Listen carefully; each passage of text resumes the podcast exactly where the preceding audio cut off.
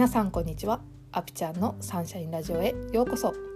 このラジオでは22年間のアスリート生活を経て現在は心のパーソナルトレーナーをしているアピちゃんが他の何者でもなく自分100%でいる方法や心が晴れるお話をお届けします。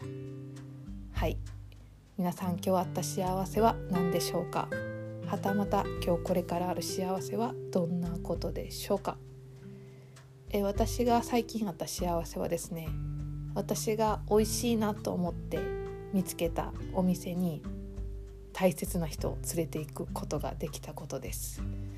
なんか美味しいものを自分が尊敬している人と共有できるっていうねその時間がとても嬉しい時間だったなっていうふうに思います。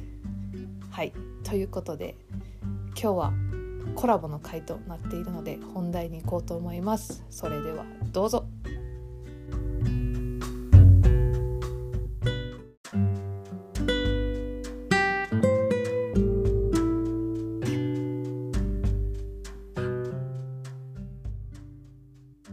はい今日もまたまたゲストに来ていただいております。自己紹介お願いします。はい。今日も遊びに来ました。トリエスワローのスワローです。よろしくお願いします。よはい、えー、スワローさんにまた登場していただいてましてこれは何でかっていうと私がスワローさんと話したいテーマがあったからあの鉄は熱いうちに打てということですぐに 打ち合わせが始まりました。はい、はい、で今日のテーマは待つことの難しさ、まあ、難しさというか待つことについて話していきたいと思います。はい、でこれはねあの私がインスタグラムのストーリーにこの待つことについて書いたんですよ。で、まあ、内容をちょっと読み上げると「待つって自分のペースで動けないからそわそわする」未来を予測し安心したいから手出し口出ししたくなる。でも待つことで自分の思った以上のことものがある。予想予測できないプレゼントが待つの先にはあるっていうことを書いたんですよ。うん、でそれを書いたら結構反響が来て「あの私待つのすごい苦手なんです」とか「なんか待った先にいいことってあるんですね」とか。であそうそう来てあやっぱ待つって難しいような気持ちわかるってすごい思ったんですけど、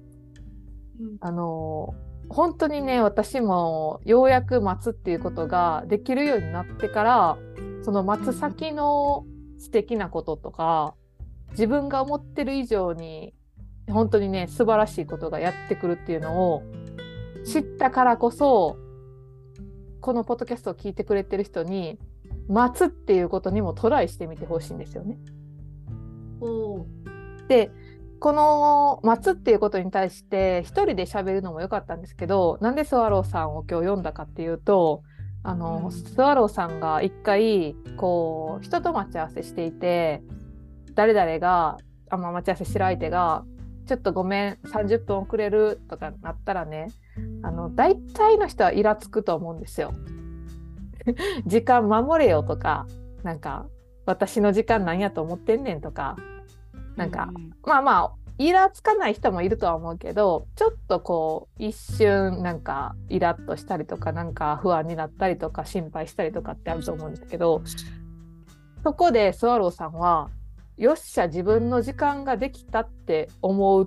みたいなことをね言ってた気がするんですよ。言ってた言ってた。うん、そうその感覚私聞いた時にめっちゃすごいなって思ったんですよ。そうでそうですかそうですか。うん。そのうんなんかそうやって考えてくれる人がいたら待たせる側もちょっと気も楽になるし、まあ、待たせる側に なるなよって話やけど でもその待つっていう時間ができた時に時間通り自分の思い通りに時間が進まなかった時でもあこれってすごい自分の時間ができたとか自分のなんかやることがあんねやろなとかっていうふうに考えれるって人生をね豊かに生きれる秘訣やなっていうふうに思うんですよ。でスワローさんはその発想に至ったのってなんでなんかなって思ったんですよね。ああ至ったの？なんかまあその待たされる理由にもよるんですけど、うん。なんか交通事情とか、ん。なんかその本人は来ようとしてたけどっていうパターンあるじゃないですか。足止めを食らって、あとは単純にその子が早く起きれなかったとか。うん。あとはなんか何ですかね遅れる理由っていうとまあ何か他の外的な要因があったとは思うんですけど、うん。前まで私もなんかえー、って思ってたんですよ。うけどそれってその子にやっぱ会いたいとか思ってこっちも来てるのにそれをこうちょっとんなんか切り替えが発生してイラッとしてしまったりするんですけどうん、けどある時から変だなって思ったんですよ。変だな。なんかその子は来ようとしてたのに、まあ起きれなかったのはその習性だからしょうがないもう生き物としてもそういうのでも起きれないっていう生き物と私は会おうとしてるっていうことでもう見なしたんで。す なるほど。何回かに1回は起きれない間に合わないけどそれでも会ったら楽しいからね。だから会おうとしてんだ、でもそこはその解決して、うでそのイレギュラーな状態。なんか来ようとしてるのに来れなくなってるの変じゃないですか。うん。だから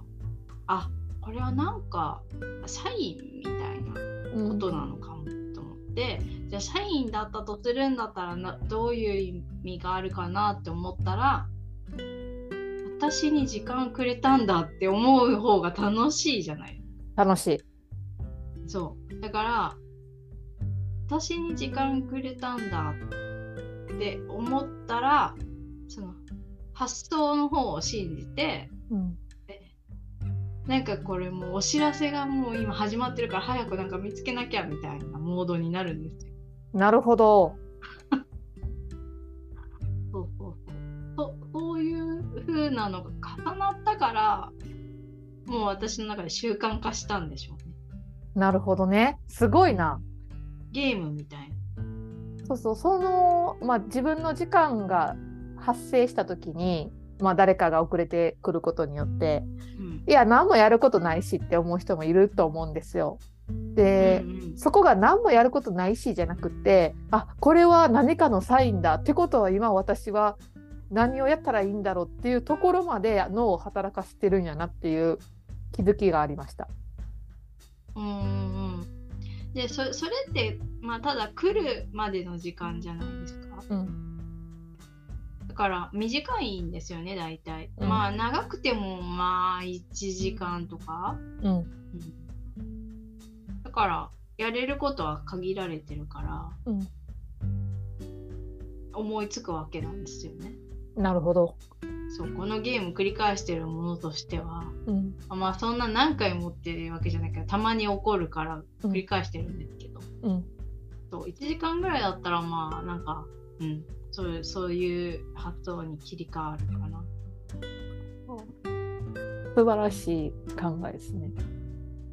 楽しいですよ実際なんか向こうは「あごめん」とか言って遅れてくるんですけどうん「いやいや全然むしろよかった」とか言って サインをね受け取ってるからね。そうそうそう「これでいいの?」とか言ってうんうんうんうんうん。でこっちも「はっ」っていう感じで会うからなんか向こうも別に「ごめん」って来るんだけどなんかまあ楽しそうだからいっかみたいな感じ。うんうんうんうんうん。そうですよね。なんかそのそういう人と待ち合わせの待ち時間はえっ、とそういうねスワローさんみたいな考え方やり方があるんやっていうのをねここで今一つこのポッドキャスト聞いてくれてる皆さんは知ったと思うんですけど、うんもう一個あってそのもう一個の松がまあ例えると子供子育てとかで当たり前やけど親とか大人の方が人生経験積んでるから子供の失敗あこうやったら失敗するなとかこうやったら転ぶなとか見えるじゃないですか。だからその前にそれを子供に経験させるんじゃなくってついつい手出し口出しして子供を、うん、まあ、守るという愛情をかけてるんだけどもそこが待てないっていう末があったりとか。あと私がコーチングしていてあのー、まあコーチングするクライアントさんの中にはあのー、次のコーチングまでこんな行動しますとかこんなタスクを自分でやりますとか言ってくれるんですけどそのやっぱりタスクに対して腰が重い時っていうのがあるんですよ。でそれはあのやり取り LINE のやり取りとかしたら分かるんですけどその腰が重いことに対してえっと、たまに私がちょっとチクチクってあれどうなりましたとかなんか、チクチクってするんですよ。うん、ででもその私はチクチクってした後に今のってチクチクするタイミングやったんかなとかあのこのチクチクをあの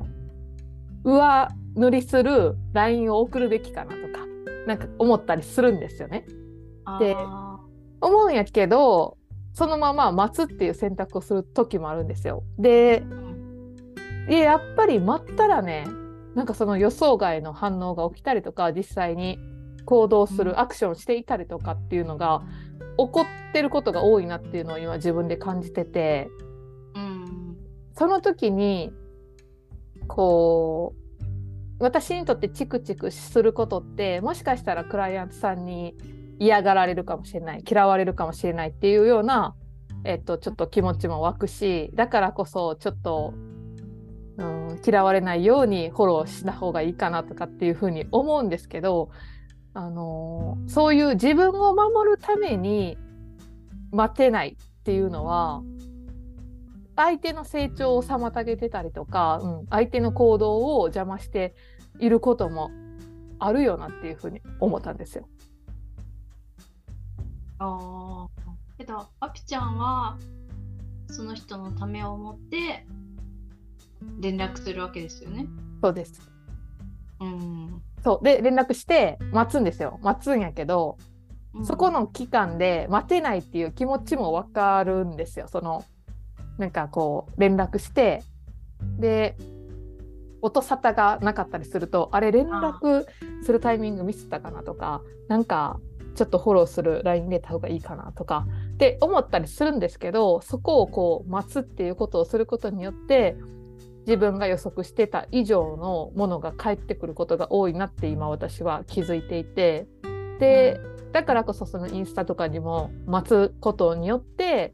その待った先には自分が予測できない素敵な未来が待ってるっていうことを言ってるんですけどああのそう言ってるんやけどでもその、ま、待てないっていう人たちの気持ちも分かるというか、うん、でもそれってね私はまたふと思ったのが自分が口を出した方が自分が手を出した方がうまくいくと思ってるから手出し口出ししたくなるんですよ。うんうんでそれって私はなんか自分イコール自分の思っていることが正解って思ってないって思った時におなんかそれってめっちゃエゴやなって思って。これちょっと、うん、厳しい厳しいかもしれないんですけど、いやそれはね相手を守るためとか相手のためを思ってるかもしれないけども結局自分が見えてる世界の中でしか相手を成長させれないというか、うん、っていうことになるんじゃないかな。だから手出し口出しする、まあ、手出し口出しっていう言葉があんまよくないかもしれへんけどこう待てずに手助けするっていうのは一見相手のことを思ってるように見えて実はそうじゃないかもしれないっていうふうに思うんですよ。おイエスイエスと私は思いました。うんうん、そうそうそうそう。やっぱり相手がそれじゃああっちゃんからなんかね言われて連絡来て、うん、その行動するかどうかってところだと思うんですけど、うん、例えばじゃあ行動しないできなかったっていうことももちろんあるじゃないですか。うん、言っても言われても行動できなかったし言われなかったとしても行動できなかったっていう時期もやっぱその人の中では何らか意味があってあるから、うん、それとなるともっと長い時間の待つが必要だった。その人にとっては、うん。うん、とかもあるじゃないですか。うん、そう。だからいつもその刺激を送ることだけがその人の行動をこう能動的にするとは限らない世界にやっぱり、ね、引き上げる方はその幅もこう持ちながら声をかけるっていうこう姿勢がなんかこう試されてるんだろうなってなんかこう今聞いてて思ったんですけど。うん、あそうで試されてると思うんですよ。でうん、でなおかつ私が思ったのは待つっていう行動ができるってことは、えっと、その人を信頼できてるんですよね。うんうん、でそのし人を信頼できてるってことは自分のこともやっぱり信頼できてるんですよ。うん、でってことは待つっていうことをできるようになるためにはそのやっぱり慈愛やなって思ったんですよ。自分で自分のことを認めてたりとか自分のことを許していたり愛していたりっていうことができていたらその自分の思い通りにならないことも信頼できるから待ってるんですよ。うん、っていうここにつながったんですよ私の中で。おなんかすごい深いくて広いですね。そのだから試されてるっていうのも試された時にそのチャレンジに乗れるのは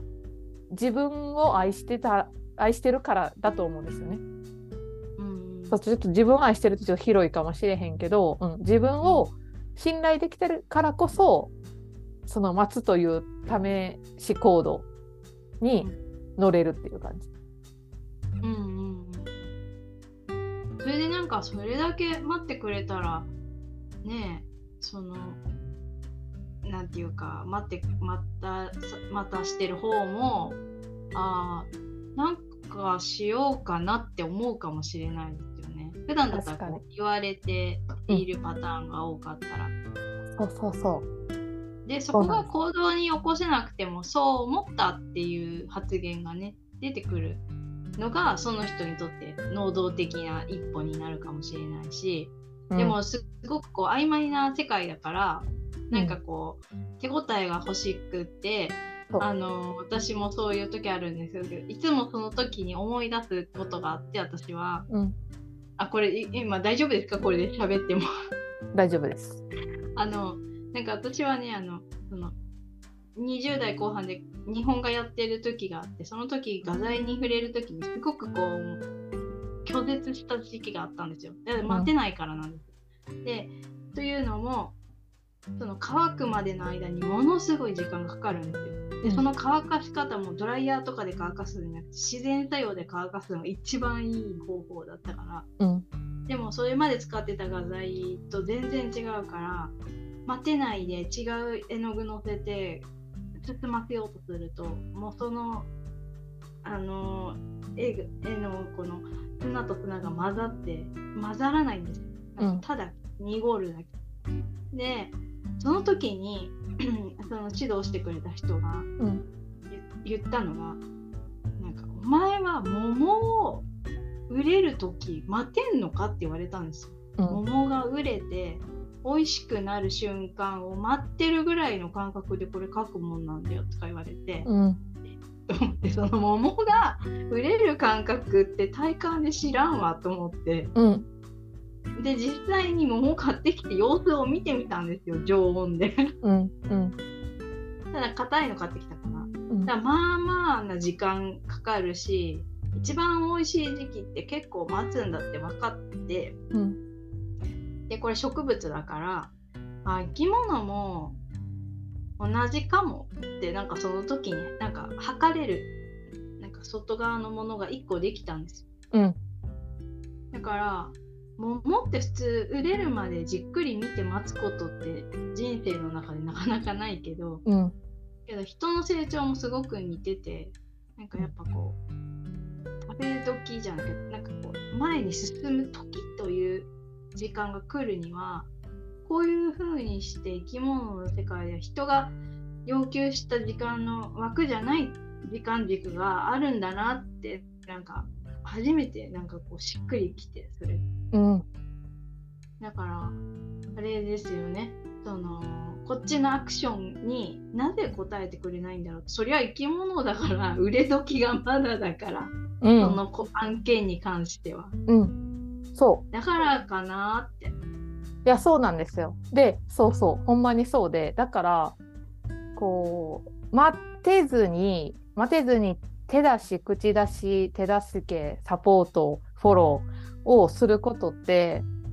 自分の世界から外に出れないんだなって思うんですよ。自分の見えてる世界の中だけでなんとか収めようとして、うん、安心感を得ようとする、うん、まあその安心感っていうのは人は欲しいものだからそこはねこうついついあの生存本能的にはやってしまうかもしれないけどもその自分の世界の中自分の世界が正解やと思っていて自分の思い通りにさえいけば相手も自分も OK って思ってるからこそ待ってない。うん、でその世界を広げるためには今あゆこさんが言ってくれた桃の時間軸がある とかっていうようにその自分の世界の外以外のものもあるっていうことを知ることと自分の世界以外の外の世界にもなんか素敵なことがそう待ってるとか売れる瞬間があるとかっていうことをねやっぱり信頼して待つんですよね。そうですね。そこはもうお互いに挑戦ですね。そう。うん、でお互いに挑戦するために 慈愛が必要なんです。そうですね。なんかそうですよね。そういう待つっていうのはやっぱ愛情かな。うん、そうそのあそういう愛情のかけ方もあると。で、これはちょっとね話またそれるっていうか広がっちゃうんですけど、あの待つという愛情をじゃあなぜ愛情なのにかけかけれないかっていうと多分自分がそれをされてきてないからなんですよね。あー待っててくれる経験ってこと？そうが少ないから。うん、とか待ってもらってよかったことがないっていうふうに、えー、意味づけ思い込みがあるとかだと思うんですよね。で、うんそこはまああの、まあ、もしね 言える相手がいるんやったらちょっと今私は待っててほしい期間やから待っててっていうのも一つの手なんですけど、うん、やっぱり自分が誰かにやってあげることであの自分も癒されたりもするからそこはちょっと勇気を出して待つ。待つ先にはもしかしたら自分の思い通りにはならないけどもそれよりもいいことがあるかもしれないっていうふうに信じてちょっとやってみてほしいっていうふうに思います。うんそうですね。うん、待ってる間にね違うこともできますしね。あそうなんですよ。それこそあのちょっと初めに戻るけどソワローさんが言ってた自分の時間になるとかこうなんかそのテレパシーじゃないわセンサーが働いて、ね、そうそう自分のサインが来て自分のために使える時間になってたりもするからその自分がサポートできない時間はネガティブではないっていうこと。そこも、うん、うん、そこも書き換えていってほしいなっていうふうに思いますね。そうそうそうそうそう。そうですよ。そう全部ね意味があってそうなってるからね。そうです。はい。ということで今日は松について結構語りましたね。はい。いやでも本当にね難しいけどすごく重要なテーマかなと思うので。うん本当ですね。はい。あの松を私もまだまだねできてないところもあるので私もですよ。まあ、しかもね待つことが全てじゃなくってもちろん手助けしなあかん時っていうのもあるしそこをねこうでも見極めるためには待つっていうこともやらなあかんし手助けをするっていうこともやってバランスをね取っていけたらなっていうふうに思います。はい、はい、ということでスワローさん今日もありがとうございました。ありがとうございました。楽しかったです。スワローさんは1月に個展を3回目の個展をされます。はい、1月の5日から7日京都で個展します。よかったらお近くの方遊びに来てください。はい、あの詳細はスワローさんのインスタグラムにまた出ると思うので皆さんチェキラウトしといてください。はい、はい、ということで今日は松をテーマにお話ししました。スワローさんありがとうございました。ありがとうございました。では皆さん今日も素敵な一日をお過ごしください。ではまた。チャオチャオ